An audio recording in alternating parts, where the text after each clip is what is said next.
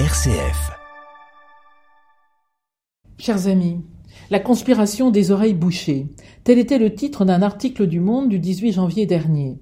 Face à cette conspiration, une femme, Nathalie Mathieu, un homme, le juge Édouard Durand, tous deux coprésidents de la Civise, demandent qui veut prendre la parole. Voilà donc toute la différence. Une conspiration des oreilles bouchées et face à elle, bien droit et déterminé, des femmes et des hommes qui sans relâche disent qui peut et veut parler Nous vous écoutons, nous vous prenons au sérieux. Cette scène se déroulait à Lille il y a quelques jours, à l'occasion du Tour de France organisé par la Commission indépendante sur l'inceste et les violences sexuelles faites aux enfants, la Civise, pour rencontrer les victimes. Leur première victoire, exposée sans phare devant la commission, leur récit immensément douloureux, traumatique beaucoup de femmes de tous âges, de tous milieux. Ces paroles, comme celles entendues par la Siaz, dont la Civise s'est inspirée, plongent dans les enfers où chacune de ces histoires singulières s'est retrouvée précipitée.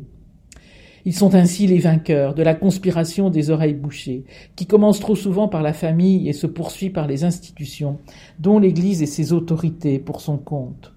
Édouard, Durand parle souvent de la stratégie de l'agresseur, autrement dit tout ce qui va participer à l'impunité de son crime, le silence, la sidération des victimes, l'aveuglement et la méconnaissance des institutions, le mal à l'aise avec la violence sexuelle commise par ceux qui doivent protéger, comme avec la question du non-consentement.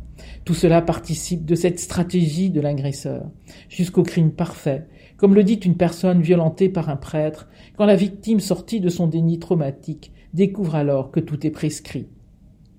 Il faut lire dans cet article du Monde les verbatims des témoins, comme cette maman. Quelle mère, quel père d'ailleurs, pourrait entendre ce que j'entends sans dénoncer Là, ma fille et moi, on nous a réduites au silence. Au tribunal pour enfants, on m'a dit que si je ramenais ma fille chez le médecin, ou si je reportais plainte, on m'enlevait l'autorité parentale. Alors je choisis quoi, moi, entre la peste et le choléra ou cette autre victime?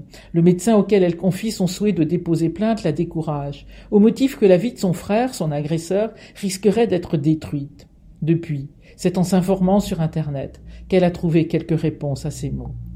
Alors oui, prenons la résolution, chacune et chacun, là où il vit, aime, travaille, de refuser de nous boucher les oreilles devant les détresses d'enfants ou d'adultes et les crimes qui s'y cachent entrons dans la seule conspiration qui vaille, celle de la solidarité et de la protection des enfants et des personnes vulnérables.